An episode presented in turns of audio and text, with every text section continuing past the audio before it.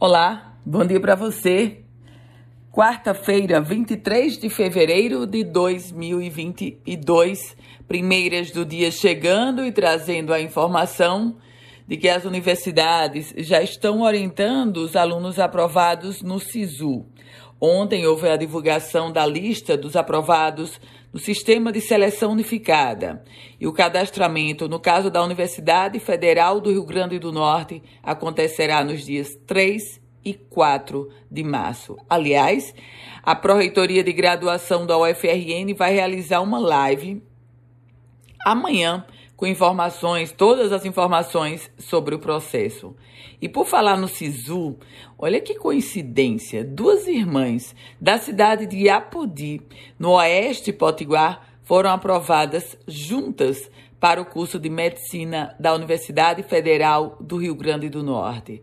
Maria Clara de Oliveira Bellarmino, 17 anos, e Maria Eduarda, de 18 anos, passaram em primeiro e segundo lugar nas vagas destinadas aos alunos da rede pública. Parabéns para elas, é verdade.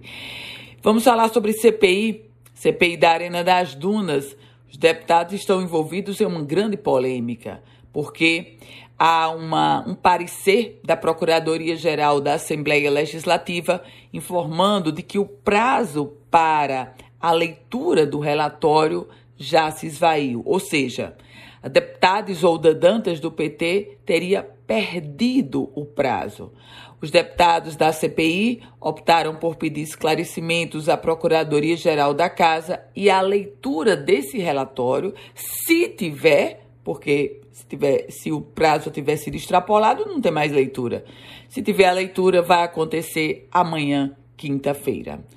E os delegados, escrivães e policiais civis do Rio Grande do Norte protocolaram uma nova proposta para resolver ou tentar resolver o impasse sobre a perda do adicional por tempo de serviço. Agora a palavra está com a categoria. Por falar na polícia, mas em um outro foco, o projeto piloto que prevê a instalação de 15 câmeras de monitoramento nas fardas de policiais militares do Rio Grande do Norte deverá ser colocado em prática no primeiro semestre deste ano. Quem garante é a Secretaria Estadual de Segurança e Defesa Social.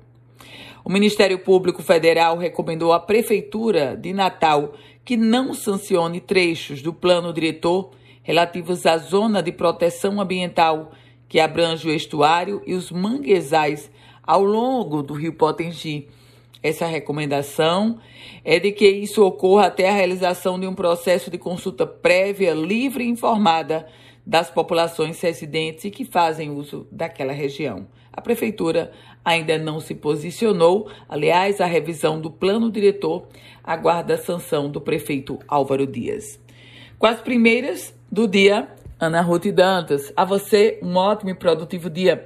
Quer compartilhar esse boletim? Fique à vontade.